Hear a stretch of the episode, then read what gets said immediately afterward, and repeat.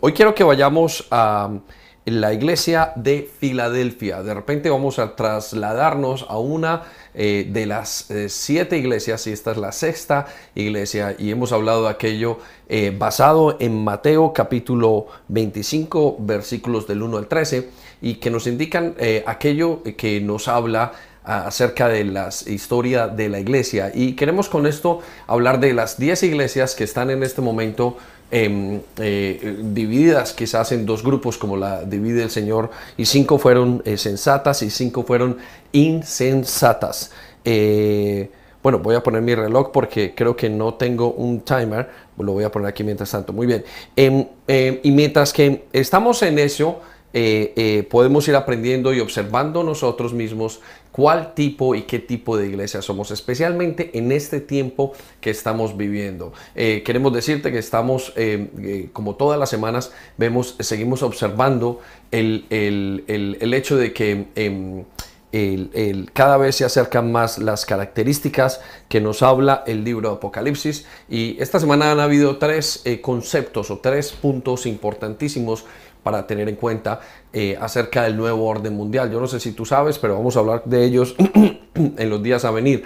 Pero el nuevo orden mundial significa el tiempo eh, que va a caracterizar la eh, gran tribulación. Y ese tiempo del orden mundial tiene que ver o, se está haciendo tres cosas importantes. Uno, la Organización, Nación, la Organización Mundial de la Salud está creando un, eh, eh, un orden, es decir, un solo gobierno, una sola manera de ver la salud y ya la vemos implementada. Todos los países están añadiendo a esa em, em, em, a, esas regulaciones. Y segundo, vemos eh, las características que tienen los, el, hace dos o tres semanas, o no, una semana, el, presidente, el primer ministro Boris Johnson habló acerca de eh, las nuevas regulaciones o el nuevo eh, inversión de dinero para hacer una em, propuesta global eh, económica para ir en contra del coronavirus. Pero la tercera la escuchamos hace un par de semanas y es propuesta por el Papa Francisco a hacer una nueva orden mundial, un nuevo camino hacia lo que significa eh, una sola educación, quizás hasta eh, el punto de tener una sola religión. Y, todo esto nos está indicando que está pavimentándose el camino hacia el nuevo orden mundial. Y esto nos lo habla el libro Apocalipsis y tenemos que estar muy claros. Esta mañana leí acerca de Bill Gates y hace un par de semanas estuve eh, em, leyendo y estuvimos discutiendo nosotros como pastores acerca del nuevo programa de Bill Gates para sacar la nueva vacuna y que tendrá como, eh, em, como relación una vacuna que se pone en el cuerpo y que tendrá una manera de dar eh, información a los gobiernos eh, actuales para ver quién tiene y quién no tiene la vacuna. Y tú sabes que nosotros vamos a en los siguientes, dice que la nueva manera de restablecer el orden en los países en este momento tiene que ver con, lo que va a pasar después de la vacuna. Estamos esperando quizás a seis meses, un año, y, y lo miramos con muchísima preocupación por todo lo que está pasando en estos momentos. Pero nos indica que algo se está pavimentando para un nuevo orden mundial. Y aquí queremos que ustedes estén muy cercanos a nosotros, queremos estén muy pendientes de lo que dice la palabra de Dios y podamos observar los tiempos y sacar las conclusiones apropiadas que tenemos que sacar en estos tiempos. Y solo lo podremos conseguir a través de observar la misma palabra de Dios. Entonces, eh, con esos en mente hemos estado estudiando y hemos estado pensando y hemos estado orándole a Dios, Señor, ¿qué es lo que tú quieres que nosotros hagamos en este tiempo? ¿Qué es lo que tú deseas que hagamos? ¿Qué es lo que tú nos quieres, eh, eh, le quieres decir a tu iglesia para estos días? ¿Qué es lo que tú quieres decirle a tu pueblo para este tiempo? ¿Qué es lo que tenemos que hacer? Y fue contundente hace semanas cuando Dios nos habló, quiero que todos se vuelvan al arrepentimiento, es decir, volverse a Cristo. Quiero que todos vengan otra vez y yo los voy a preparar. Y les he contado en prédicas anteriores acerca de esto y le decimos los 10 minutos antes del gran partido. Y esos 10 minutos antes del gran partido son momentos donde Dios entrena a su pueblo, eh, comienza a su pueblo a estirar y a hacer una cantidad de cosas, a mirar cómo está en forma. Y espero que eso es lo que esté pasando en tu casa y con toda la iglesia. Ahora, eh, cosa o una parte, un elemento grande de lo que está pasando son los altares familiares. Dios ha traído la iglesia a la casa. Ahora, ¿qué produce que Dios traiga la iglesia a la casa? Bueno, pues que toda la familia se vuelva a sincronizar con Dios y vuelva a traer el corazón de los padres hacia los hijos, de los hijos hacia los padres, que haya una conversión a nivel familiar y quizás esa promesa que Dios le dio a, un, eh, a través de Pablo a un centurión o a un hombre que cuidaba eh, un guardia de prisiones, le dijo, tú y tu casa serán salvos. Quizás aquí es donde comienza esta parte y Dios lo que quiera desarrollar es que nuestras familias sean salvas junto con nosotros. Los días que se aproximan queremos eh, ser em, quizás eh, categóricos en este aspecto y es creo que se avecina una, una crisis económica que tendremos que estar muy pendientes y tendremos que estar muy juntos. No sé si a este país, a Inglaterra, va a golpear tanto como a los, a los siguientes países, pero está demostrado y los estudios nos hablan y las anteriores crisis que han pasado que una vez que una situación de estas pasa, eh, hay una nueva normalidad o un nuevo cambio en todos los aspectos. Ahora, no esperemos que los cambios que vamos a tener sean cambios como los que creemos, volver a estudiar de una manera eh, usual, volver a trabajar de la misma manera, volver a, inclusive hacer la iglesia de la misma manera. Eh, creemos que no y nosotros nos estamos intentando ajustar a esos cambios, pero llegará un momento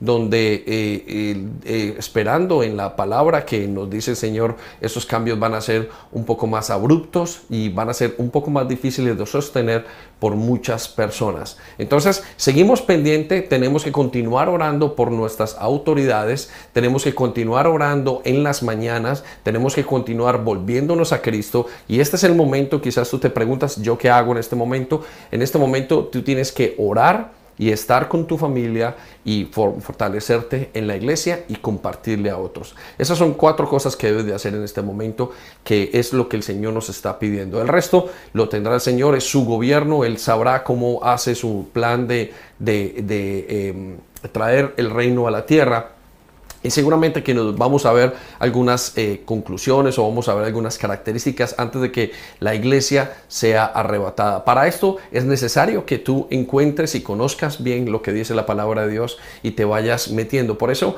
es importante que hagas los cursos de Conéctate que en este momento están haciéndose. Hoy acabamos de empezar un curso de sanidades y vamos a continuar con ellos y más gente se está metiendo en las células. Llamó gente de otros países, desde Colombia, están haciendo el curso de Conéctate porque están interesados en conocer a Dios. Y nosotros la iglesia estamos precisamente para eso, para colocar las herramientas y tenemos un grupo de líderes que lo están haciendo excelente. Y eh, la iglesia y hay gente que está trabajando detrás de cámaras intentando hacer una cantidad de cosas para que podamos hacerlo bien y para que podamos darle eh, lugar a esas personas que vienen y que necesitan ayuda y que el Señor va a traer para nuestra iglesia, así sea de manera online. Quizás muchos de ellos no los conozca. Bueno, hay un grupo que ya va es en curso de Conéctate que lo está llevando Milena y está en la noche, creo que es un, día, un martes un miércoles en la noche y, eh, y, son todos desde otros países. Entonces, no te dejes, no te dejes o no pierdas esa oportunidad. Esto está hecho para cualquier persona que tenga acceso a Zoom y que se pueda meter desde su casa. Le haremos llegar la, eh, los materiales para que puedan hacerlo y para que puedan ir eh, participando en todo esto que les estamos diciendo. Entonces, estamos trabajando todos para quizás acoplarnos a lo que entre comillas se llama la nueva normalidad. Recuerda que nueva normalidad no es normal, es una no forma de vida diferente y no sabemos, pero estamos muy pendientes todos como pastores en la iglesia y sobre todo como eh, eh, CCI, como una familia, está muy pendiente en observar qué es lo que va a pasar. Por eso no dejes de contactarnos en todas las cosas que necesites eh, y, que tengas en mente. Están los líderes, está todo el mundo que está pendiente de lo que estamos y nosotros, Sandy y yo como pastores también. Muy bien, entonces vamos a la iglesia número 6.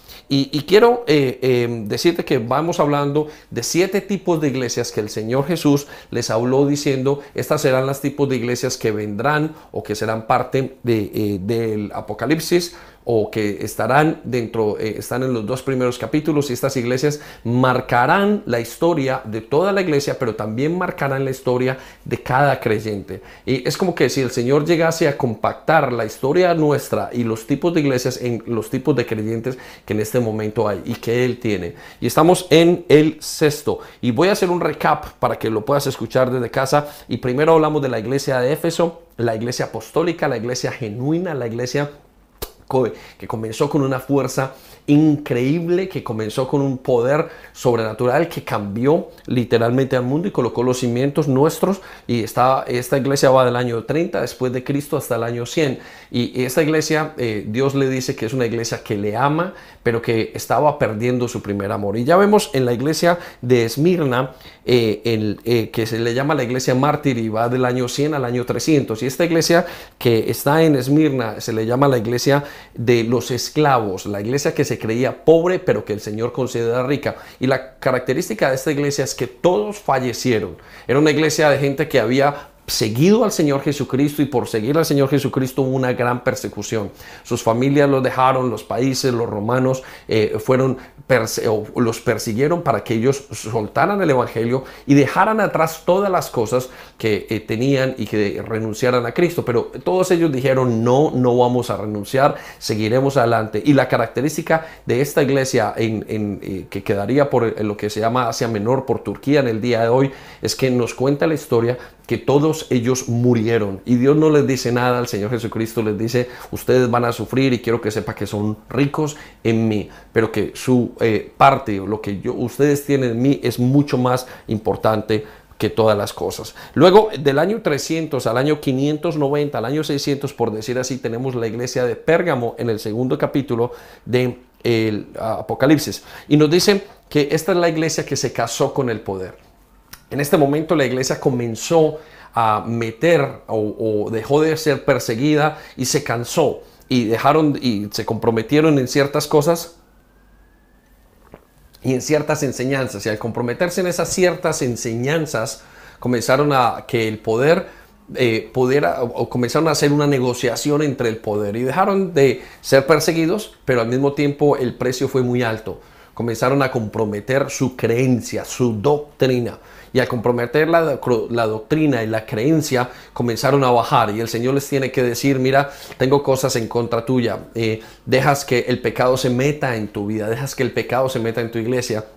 Inclusive viene a seducir a los miembros y comienzan a fornicar. Y cuando hablamos de fornicación es que comenzaban a dejar de amar a Dios y comenzaban a amar a otros dioses. Y un día amaban a Dios y un día amaban a otros dioses. Y un día amaban a Dios y otro día hacer el dinero. Y otro día amaban a Dios y al día siguiente amaban la sexualidad. Y entonces esta era la iglesia de Pérgamo. Pero en el del año 500 o 600 al 1500, la época del oscurantismo, vemos que entra eh, una iglesia que se llama Tiatira y es la iglesia de la doctrina falsa. Aquí en esta iglesia ya ellos no simplemente comprometieron su doctrina, sino que a todo el cristianismo, no a toda, una gran parte, diríamos el 90% del cristianismo entró la idolatría sin límite y esto le dio el nacimiento a la iglesia universal que de la cual ha marcado hasta el día de hoy sobre todo partes de nosotros en Sudamérica.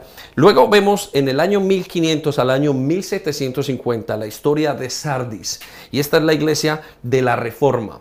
Sin embargo, en esta iglesia se levantó y creó una reforma y se sale o nace el protestantismo con tanta fuerza que arrebasa e inclusive logra dividir casi la mitad de Europa. Ahora, la característica de esta iglesia es que eran hombres que querían amar a Dios, pero comenzaron o en algún momento claudicaron y comenzaron a dejar de esperar a Dios. Y al dejar de esperar a Dios, comenzó, eh, eh, perdieron la, doctrina, dejaron de, perder de vista al Señor Jesucristo y al perder, eh, retomaron como una apariencia de que estaban vivos, pero el Señor les dice, ustedes están muertos.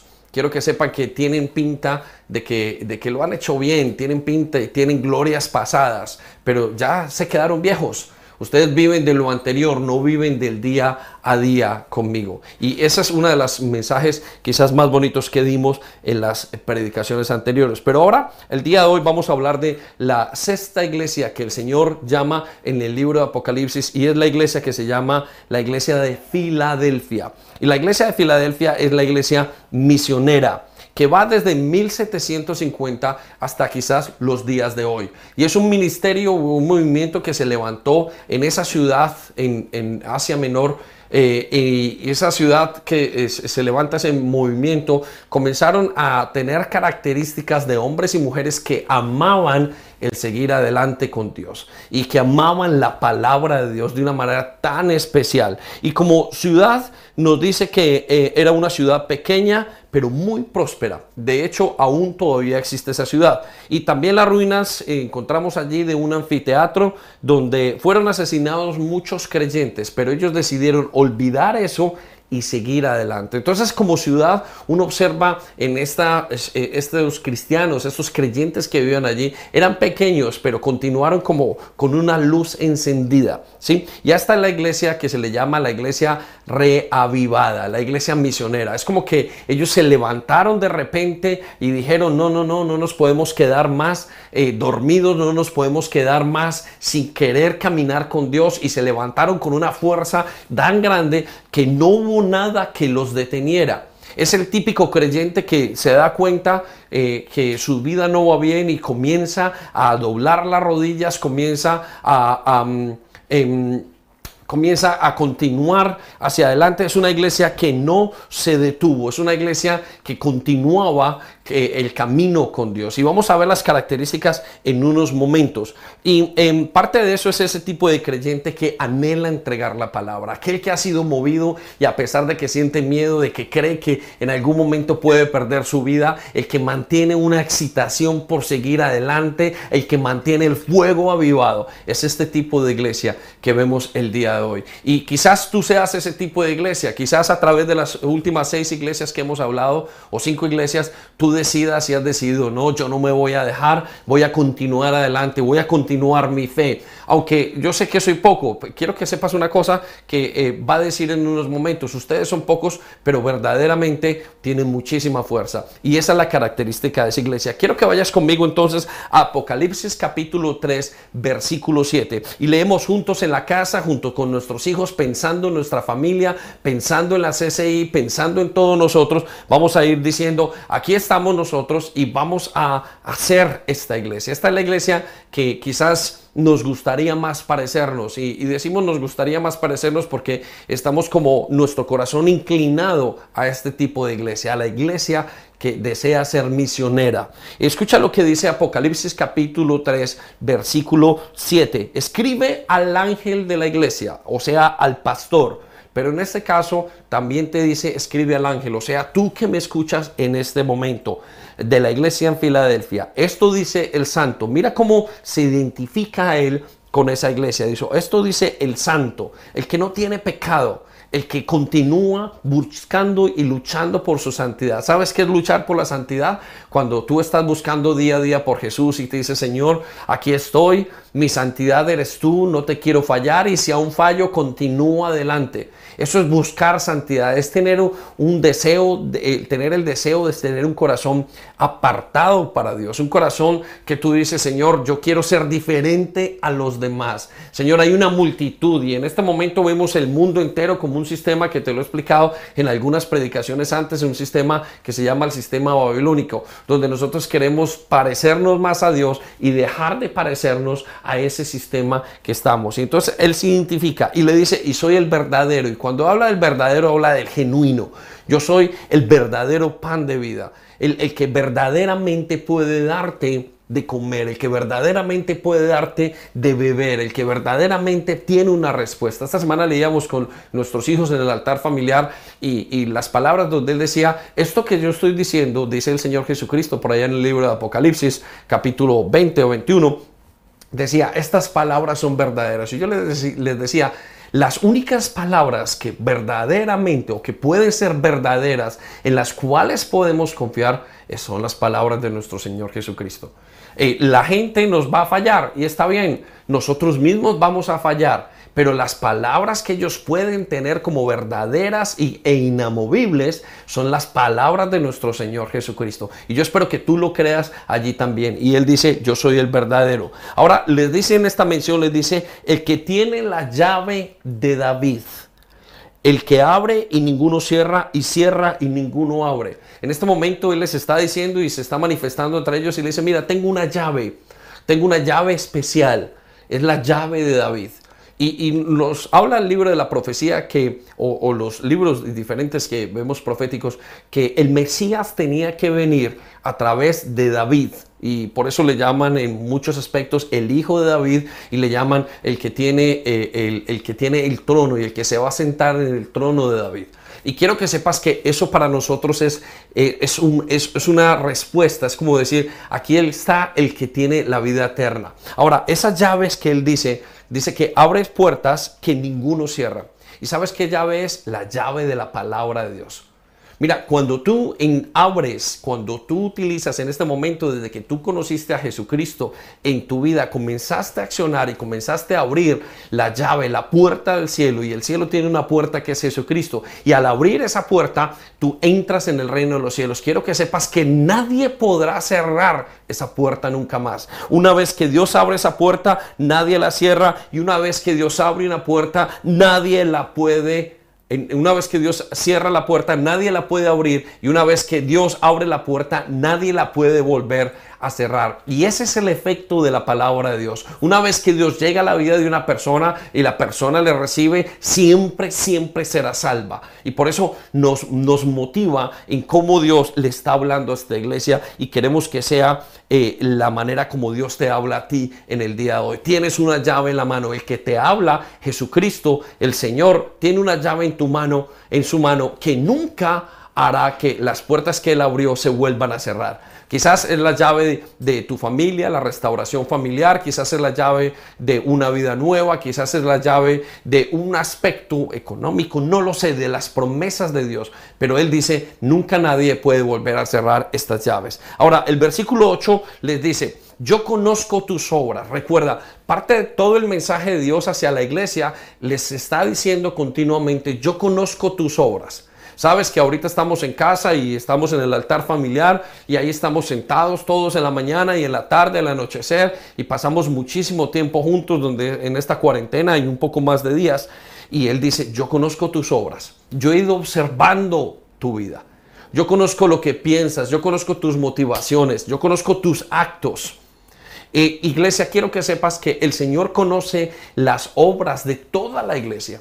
Y a veces nos preocupamos por hacerlo mejor, por intentar hacer las cosas de una eh, manera que, quizás estén a la orden del día, pero el Señor está preocupado es por las obras del corazón y esas obras se van a ver relacionadas más adelante con pasos que vamos a dar. Entonces mira lo que dice, y he aquí he puesto delante de ti una puerta abierta. ¿Recuerdas? Él dijo que tenía una, las llaves de las puertas que no se cierran y que, y que, que si se abren, eh, que si se cierran nunca se vuelven a abrir. Y dice, y aquí que pongo delante de ti una, una puerta abierta. Ahora, ¿cuál es esa puerta abierta?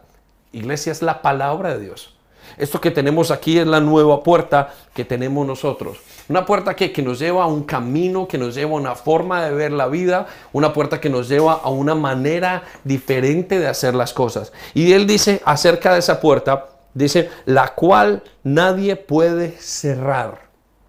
Y la característica de esta iglesia, de estos creyentes, es que son personas que están avivados que nadie les va a quitar la palabra de Dios, que tendrán quizás que trabajar hasta tarde y mantendrán su corazón y dirá, pero yo lo estoy haciendo para el Señor. Eh, la característica será de hombres y mujeres que pagarán el precio de ayudar a otros, irán, continuarán, irán de misiones. Eh, eh, todo lo que hemos visto nosotros que es una iglesia misionera será la característica y nadie puede cerrar. Y luego les dice en ese mismo versículo 8, porque aunque tienes poca fuerza, ellos creían que tenían poco. Iglesia, sabes que cuando tú eh, estás en un momento, eh, a veces nos vemos, señores, que somos pocos. y vemos eh, ante todos nosotros iglesias tradicionales que son inmensas y que hay una cantidad de gente que se declara parte de esas iglesias. dice, pero si somos poquitos, Señor, y nosotros estamos llevando la palabra de Dios. Quiero que sepas que Dios siempre trabaja con un remanente. Y Él le dice, tienes poca fuerza. Y, siéntete poca fuerza, Señor. Lo único que yo tengo es esto. ¿Recuerdas que había un niño cuando se hizo los grandes milagros, el gran milagro de la multiplicación de los panes y los peces?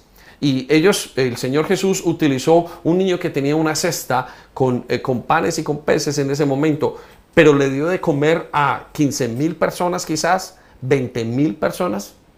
Así es y así somos nosotros o así es la iglesia que queremos tener. Aunque tengamos poca fuerza y parezcamos que vamos todos los días y nos encontramos cada mañana con un problema y como decía Pablo, problemas por fuera y conflictos por dentro y continuamos hacia adelante y le decimos a la gente y esta mañana tienes que pedir perdón, Señor, pero yo no estoy completo, Señor, pero no me has cambiado totalmente, Señor, pero sigo luchando con el pensamiento, sigo luchando con los deseos anteriores. El Señor te dice, tienes poca fuerza, lo sé. Yo sé que tienes poca fuerza, pero has guardado mi palabra. Escucha lo que dice en el versículo 8. Has guardado mi palabra y no has negado mi nombre. Mira que la declaración que Dios le hace a esta iglesia es, eres, tienes poca fuerza, pero tu secreto es que has guardado mi palabra. Has creído lo que yo te he dicho. Has continuado lo que yo te he dicho. Has sido disciplinado con lo que yo te he dado. Especialmente no has negado mi nombre. Ahora, ¿por qué le dice que no has negado mi nombre? Porque ellos en ese momento como iglesia estaban viviendo en medio de una sociedad que era totalmente eh, atea, una sociedad hedonista, una sociedad que estaba en contra de Dios, quizás una sociedad como la que estamos ahora. Puedes ver que nosotros somos el bicho raro en este momento en medio de una sociedad tan grande y parece que nosotros ahora somos los que tenemos que ir en contra de una gran una gran avenida de información, de enseñanzas. A Dios se le ha negado en todas partes. Ayer nos decía Natalia en una gran, eh, en una gran exposición del Evangelio que habían 4.200 religiones. En este momento el mundo tiene filosofía, religiones, sistemas, todo. El hombre tiene un pensamiento y nosotros seguimos poco a poco, uno a uno, dos. Señor, pero es que no llegamos a mucho. Y él dice, hijos, no se preocupen. Ese no es el problema. Yo no tengo problema con que ustedes en este momento quizás no lleguen a tantos y ustedes, no, ustedes tienen poca fuerza, pero no han, pero han retenido y han guardado mi palabra. Lo que yo les he enseñado está allí. Y en ese momento era una iglesia pequeñita que se reavivó. Y quizás es lo que tú conocías como la persona que salía puerta a puerta y tocaba, iba y le entregaba a uno el evangelio y hablaba con otro y hablaba y daban sus vidas y sus iglesias eran quizás pequeñas. ¿Sabes qué pasa? Que la gente no quiere pagar un precio alto, que la gente no quiere pagar un precio alto por el Evangelio. Y son unos pocos los que los pagan y eso es lo que caracteriza lo que está diciendo aquí. Y no negaron el nombre de Dios, no negaron lo que Él hacía, ni siquiera en sus casas. Y quizás tú te sientes en un momento dado en tu casa como que, ay Señor, eh, mis hijos, mi familia, como que no, no llego al punto. No te canses, continúa, sé una iglesia misionera en tu casa. Sé una iglesia que vuelva y empiece. Ah Señor, pero lo hacemos mal, vuelvo y comienzo. Pero es que tengo que aprender Vuelve a aprender, pero vuelve otra vez a eso pequeño que tienes. Eso es lo que le agrada al Señor de esta iglesia. Ahora, en el versículo 9 le dice, he aquí, yo he entregado la sinagoga de Satanás a los que dicen ser judíos y no lo son, sino que mienten. Mira esto, han salido de esas 4.200 religiones que hay en el mundo en este momento, que se cree que hay y seguramente habrá más. Gente que va a venir y dice, yo los entrego, dice el Señor, a ti. Hay una cantidad de gente que está creyendo equivocadamente. En sus casas creerán en una cantidad de información que no es cierta. Información que los confundirá. Yo creo que una de las más grandes herramientas que está utilizando el enemigo para los últimos tiempos es confundir a la gente. Cuando hay 4.200 eh, religiones, tú dices, bueno, esto es una locura. ¿Para dónde voy? ¿Quién es Dios? Quién es, cómo Él me puede dar la respuesta, quién me puede asegurar todas estas cosas que me están pasando sean ciertas o quién me puede asegurar que sea Dios detrás de ellas. Y Él dice, yo los entrego a ti. Ahora, ¿por qué los va a entregar el Señor? ¿Qué quiere decir que los va a entregar? Los va a traer y Mira lo que dice el versículo 9. He aquí, yo haré que vengan y se postren a tus pies y reconozcan que yo te he amado. La respuesta a ellos, él dice, ¿cómo los voy a traer? Voy a hacer que vengan a ti y que se postren. La palabra postrar significa que adoren. Pero no que te adoren a ti, que a nosotros, sino que cuando lleguen y escuchan y vean lo que dice las palabras de Dios y sus vidas sean cambiadas, contra tales cosas no habrá ley. Contra tales cosas no hay nada que lo pueda negar. Mira, hay varias cosas que uno le predica o uno comparte con las personas en el día a día como creyente. Y lo primero es lo que dice la palabra de Dios. Segundo, lo que dice la historia y todo concuerda. Cuando comparamos lo que dice la palabra de Dios nos trae salvación. Cuando comparamos con lo que trae la historia y lo que dice la palabra de Dios nos trae un cambio inmenso y entendemos, bueno, entonces Dios está a cargo. Pero hay algo que no puede negar la gente o lo que no pueden quitarte y es tu experiencia con Dios. Sabes, tu experiencia con Dios es tan fuerte que hará que muchos cuando lleguen y les hables de esta palabra con Dios, se rendirán a los pies del Señor Jesucristo, aquellos que son llamados. Entonces la característica de esta iglesia es que llamaban a la gente, iban pocos, iban caminando, uno, dos, tres, trabajando con fuerzas, con dificultades, pero iban regando la semilla de Dios. Y al regar la semilla de Dios iba creciendo. Y cuando ellos experimentaban el Evangelio, no podría venir la familia a decir, tú eres de esta religión, tú eres de nuestra religión, nosotros no somos así. Papá, mamá, es muy tarde. Yo he recibido un cambio en mi vida. Lo que yo he experimentado es más allá de lo que yo alguna vez pude haber visto y entendido. Por eso Dios nos dice que sigan adelante. Voy a traer gente de otras religiones, de otras filosofías para ustedes. Los voy a traer para que ustedes observen para que ellos observen el Evangelio y se arrodillen y me busquen a mí. Por eso encontramos gente en nuestra iglesia que ha venido de muchas partes y que Dios los ha utilizado de, eh, esos lugares para traerlos y para reconocer que yo te he amado. Mira qué bonitas esas palabras. Cuando una iglesia entrega la palabra de Dios, ¿sabes qué reconoce? Que Dios los ama. Y hay gente que viene a la iglesia y nos ha dicho, ustedes tienen algo que yo quisiera tener? ¿Cómo hago para tenerlo? Y la característica está o la clave está en que somos una iglesia pequeña, con poca fuerza, pero que continúa adelante, que continúa sembrando la semilla, que continúa siendo quizás una iglesia misionera, que quiere seguir adelante. El versículo 10 nos dice, lo que Él le va a dar a esa iglesia. Y mira cómo se muestra o cómo eh, eh, lo describe. Versículo 10 de Apocalipsis 3. Por cuanto has guardado la palabra de mi paciencia.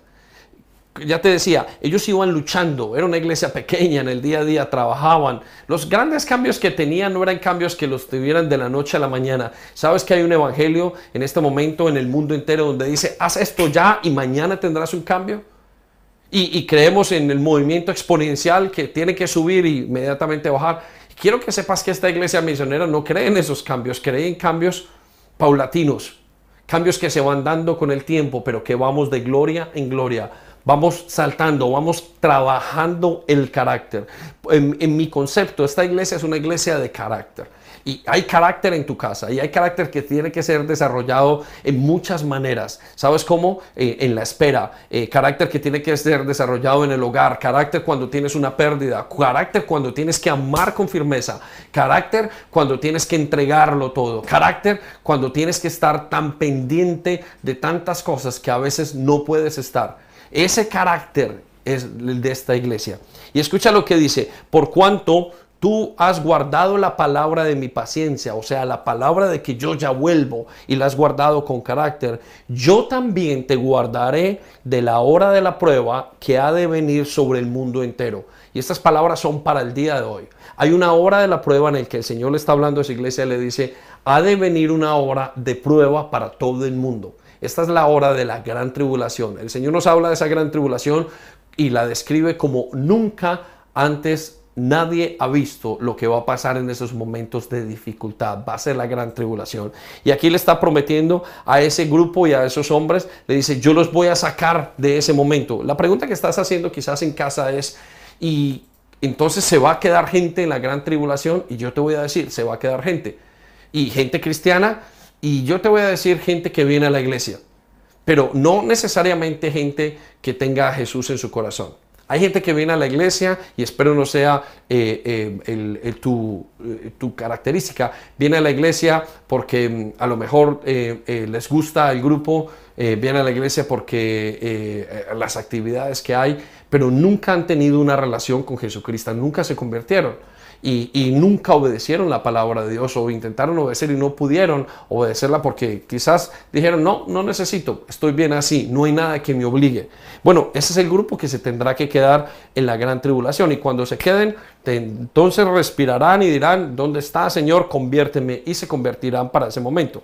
Y escuche lo que dice acerca de esta prueba. La prueba que ha de venir sobre el mundo entero para probar a los que moran sobre la tierra. Esa prueba va a venir para todo el mundo en la tierra, pero aquellos creyentes, aquellos que tienen una relación con Jesucristo, no la vivirán. Y el versículo 11 entonces le dice, he aquí yo vengo pronto. Y cuando dice pronto no es que venga inmediatamente, sino que cuando venga va a hacer todas las cosas, en un abrir y cerrar de ojos, en un solo día la ira de Jehová se va a ver. Y ahora nos aterra y quizás estés en casa y o seas un hijo pródigo o quizás seas una persona nueva y te aterras y Señor, pero ¿cómo vas a traer todas estas cosas? Bueno, date cuenta de la pandemia que estamos viviendo en este momento. Si es tan fácil caer en eso y tan fácil como una cosa que no vemos nos puede encerrar a cada uno de nosotros en nuestros, eh, eh, eh, casas por más de 50 o 60 días, y también puede lograr eh, doblar las economías del mundo entero. Eh, me imagino que no va a ser mucho más difícil el que el Señor pueda hacer en un abrir y cerrar de ojos, cambiar todo las, las circunstancias y comenzar el juicio que tiene que venir. Escucha lo que dice entonces, yo vengo pronto, retén lo que tienes. Iglesia, y para esto estamos predicándote, para que retengas lo que ya tienes del Señor. Si lo que tienes es poco y es tu devocional, retén ese devocional.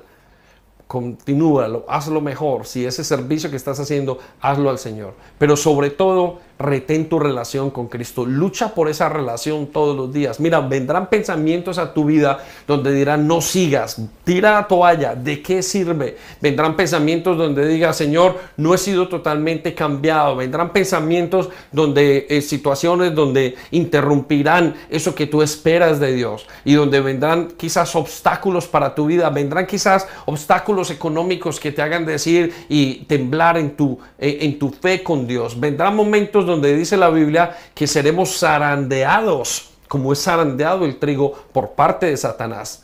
Pero no pares, iglesia. Eres la iglesia misionera, la iglesia que sigue al frente, la iglesia que continúa con más fuerza, la iglesia que se levanta, la iglesia que perdona, la iglesia que se limpia, la iglesia que se mantiene para Él, la iglesia que ama la palabra de Dios, la iglesia que vuelve y aunque haya cometido errores, dice, no hay más condenación para mí, continúo. La iglesia que cuando ve oportunidad no tiene temor de dar a otros la palabra, porque sabe que eso es lo que los va a cambiar. Ni siquiera nuestra forma de hablar, ni siquiera nuestra santidad, sino que lo que nos va a cambiar la forma de hablar es de obrar y de actuar y que va a cambiar a las personas es la forma de creer, porque tendrán por cimiento la palabra de Dios, lo que dice y está escrito. Y él dice, no retén lo que tienes para que ninguno tome tu corona. Y cuando está hablando de ninguno tome tu corona es todo lo que has hecho. Iglesia, eres pequeña, pero continúas adelante con la fuerza del Señor. Apocalipsis 3:12 entonces nos dice, el que venciere, yo le haré columna en el templo de mi Dios y nunca más saldrá de allí. Escribiré sobre él el nombre de mi Dios y el nombre de la ciudad de mi Dios, la nueva Jerusalén, la cual desciende del cielo de mi Dios y mi nombre y, y mi nombre nuevo Quiero que sepas esto. Es como si el Señor le habla en clave y le habla a su iglesia y aquí te está hablando en códigos. Sabes, aquellos que son la iglesia de Filadelfia, la iglesia misionera, los que siguen, los que continúan, los que siguen orando por sus familiares, los que a pesar de que les cierran la puerta vuelven a abrir otra vez y a llamar y vuelven a orar, aquellos que dicen no importa si me echan, no importa si me si lo que sea que pase, yo voy a intentar hacerlo común y corriente, yo voy a intentar con toda mi fuerza hacer lo que tengo que hacer, ¿sabes? Aquellos que tienen esa iglesia, aquellos que aman, aquellos que están, están buscando una patria. Están buscando algo en el cielo donde el Señor lo sabe. Y, quizás eh, si te notas nuestra iglesia, nosotros le decimos, somos una familia y somos una iglesia que los ama y queremos ser una familia, pero no solamente queremos ser una familia aquí, sino que queremos ser una familia en el cielo. Y nuestro deseo es que tú tengas un lugar con Dios que tú tengas un lugar al lado del Señor. Y por eso el, el mensaje en clave le dice al que venza, al que continúe en esta disposición, yo los voy a hacer parte de mi templo, los voy a hacer parte de mi casa, les voy a hacer parte de la nueva Jerusalén. Es decir, les voy a dar su anhelo. Sabes, la iglesia que es misionera, la iglesia de Filadelfia, es una iglesia que anhela darle un hogar a los demás, que anhela hacer una casa inmensa para que muchos vengan a vivir aquí. Es como si te dicen, mira, tú eres parte de la gran familia de Dios, ahora ven que el Señor quiere y tiene un lugar para ti en esa iglesia. Por eso les habla en esta clave y les dice esta gran verdad. Por eso quiero animarte a que sigas así. Y por último, en Apocalipsis capítulo 13, versículo 14 nos dice, el que tiene oído, oiga lo que el Espíritu dice a las iglesias. ¿Qué significa eso? Aquel que tiene oído, la palabra de Dios no se impone, la palabra de Dios se recibe. La palabra de Dios cuando se escucha, el corazón se calienta y se dice, yo voy a creer para salvación y voy a decirlo. La palabra de Dios es para que cada persona que la escucha lo pueda decidir, quiero o no quiero. Y si tú quieres y si tú anhelas, quiero que sepas que el Señor también quiere. Por eso, si esta mañana tienes oído para oír lo que yo te estoy diciendo, para oír lo que el Espíritu Santo te está comunicando al corazón, ni siquiera son las palabras que hablamos, es lo que llega a través de leer lo que dijiste y entender la palabra de Dios. Y te animas y dices, el Señor me llena, el Señor me está trayendo, me voy a cuidar, aún en medio de todas estas circunstancias. Quiero que sepas que tienes oído para oír lo que el Espíritu dice. Y esto es el final eh, del mensaje que él le da a la iglesia de Filadelfia. Una iglesia pequeña pero con fuerza. Nadie cerrará la puerta que ya abrió la palabra de Dios. Ahora quiero que saltes conmigo rápidamente a Marcos capítulo 30, versículo 30 eh, al 32. De la traducción del lenguaje actual. Y escucha lo que dice. Jesús también dijo, ¿a qué puede compararse el reino de Dios? ¿A qué se parece? Versículo 31. Escucha la definición que el mismo Señor Jesús le da en esta paráfrasis. Es como la semilla de mostaza que un campesino siembra en la tierra. Ese campesino somos tú y yo. Nosotros vamos sembrando. Es la iglesia misionera la que va entregando. Dice, y cuando crece llega a ser el, perdón, eh, un campesino siembra en la tierra. Y a pesar de que es la más pequeña de las semillas del mundo, la semilla de mostaza, cuando crece llega a ser la más grande de las plantas en el huerto y tiene ramas bien grandes y hasta los pájaros pueden hacer nido bajo su sombra. Los pájaros dificultades. Escucha lo que dice, cómo funciona, dijo el Señor que funcionaba el reino de los cielos. El, reino de los cielos no funciona ah, eh, haciendo una presentación, el reino de los cielos no funciona con actividades, iglesias llenas de actividades. El reino de los cielos funciona cuando se entrega la palabra de Dios. Y dice que la palabra de Dios es entregada a cada creyente y cuando se entrega es pequeñita, no se sabe y viene el corazón. Y cuando cae en el corazón esa palabra, comienza a crecer que ni siquiera te das cuenta y se vuelve la más grande de las hortalizas. Y voy a ir unos versículos antes al versículo 26, Marcos 4, versículo 26 y te voy a nombrar la última parábola. Y dice, Jesús también les puso esta otra comparación con el reino de Dios. Pasa algo, dice él, parecido a lo que sucede cuando un hombre siembra una semilla en la tierra. No importa si ese hombre está dormido o despierto, si es de noche o es de día. La semilla siempre nace y crece sin que el campesino entienda cómo. Cuando una persona, y hoy que tú estás recibiendo esta palabra de allá y, dices, yo me estoy tan animado, algo me pasa en mi corazón, yo deseo eh, ser parte de la iglesia y de la casa de Dios. Algo me está enamorando, algo me está pasando dentro de mí, que yo deseo darlo todo a Él. Deseo dar mi vida, mi familia, mi tiempo, todo lo que necesite darle a Él. Es como cuando cae esa semilla. Escuchaste la palabra de Dios, cayó a tu corazón luego te vas en la noche, no sabes qué pasa, luego te levantas y comienzas a tener un deseo inefable, un deseo que no se va de buscar a Dios. Y por eso es que dice, aunque este hombre esté dormido o esté despierto, si es de noche o si es de día, esa semilla siempre nace y crece sin que el campesino entienda cómo. Y la tierra produce primero el tallo, después la espiga y finalmente las semillas. Y cuando llega el tiempo de la cosecha, el campesino recoge las semillas. Quiero que sepas que lo que Dios está haciendo en tu vida es maravilloso a través de ser una iglesia misionera. Pondrá semilla en tu mano y la esparcirás. Y habrá gente que la va a recoger y va a recoger simplemente un poquito de esa semilla. Irán y Dios convertirá en sus casas sus corazones. Eso es lo que ha pasado contigo y conmigo. Fue muy pequeña la semilla que puso. Me quiero recibir en tu corazón y tú le dijiste, sí Señor, sí te quiero recibir en mi corazón pues entonces va a crecer una, un gran árbol dentro de ti a partir de lo que Dios hace. Es el árbol de la vida, es el árbol de Jesucristo, el árbol del Edén, el árbol de la vida eterna. Quiero que cierres tus ojos conmigo, iglesia que me escuchas. Quiero que cierres tus ojos conmigo si eres un hijo pródigo y te alejaste del Señor y estás escuchando ahora esto.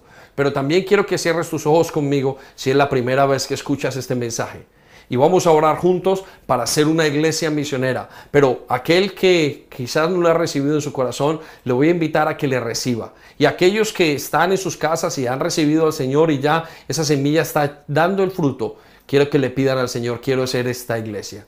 Padre amado, te damos gracias por tu palabra esta mañana, Señor en medio de catombes, de situaciones, de crisis, de especulaciones, Señor y en medio de un plan macabro de parte del enemigo, Señor, nosotros venimos delante de ti esta mañana. Señor, diciendo y entendiendo que queremos ser una iglesia misionera. Queremos ser una iglesia que aunque a veces parece que somos pequeños y tenemos poca fuerza, Señor, estamos entregando un mensaje que nadie puede quitar. Un mensaje que no tiene fecha de expiración. Un mensaje que es limpio y un mensaje que hará llevar a familias enteras a ser renovadas. Un mensaje que evitará que muchos hombres y mujeres se separen, que evitará que los hijos se rebelen. Un mensaje que dará vida a naciones enteras. Un mensaje que traerá sanidad física, sanidad emocional y un mensaje que traerá aún sanidad a comunidades enteras, Señor. A familias que se quisieron dañar. Este mensaje de tu palabra cambiará, transformará vidas enteras a través de pasarlo y a través de entregarlo. Y por eso nosotros lo recibimos y confiamos con que lo que estamos recibiendo hoy en nuestras vidas venga a nuestro corazón. Y hoy que vamos a dormir y mañana y no nos daremos cuenta cómo tu Espíritu Santo va a hacer una obra en nosotros, pero la va a hacer y va a convertir una semilla tan pequeña como la de tu palabra la va a convertir como un árbol frondoso de vida. Señor, y este árbol frondoso será dispuesto en el centro de nuestro corazón. Por eso aquel que me escucha que no ha recibido al Señor Jesucristo puede decirle hoy, Señor Jesús, ven a mi vida, conóceme, enséñame todo lo que eres. Y aquel que ya le conoce y es hijo pródigo puede volver a su casa y correr arrepentido y decir en la casa de mi padre hay muchas moradas, yo no tengo que estar acá, iré y me someteré y me sujetaré a mi padre. Y aquel que es una persona que ya está haciendo una iglesia Filadelfia Señor, dale más fuerzas y enséñale y dale hoy el deseo, el clamor de seguir adelante. Dale hoy la fuerza que necesita en este día. Señor, que tus hijos sean reforzados, que tus hijos sean avivados el día de hoy. Que aquel que era religioso se levante con mucho poder para conocerte a ti, que eres el Rey de la Gloria. Señor, te agradecemos por esta mañana, por esta tarde, por estar juntos. En el nombre de Jesús. Familia, gracias por escuchar el mensaje del día de hoy.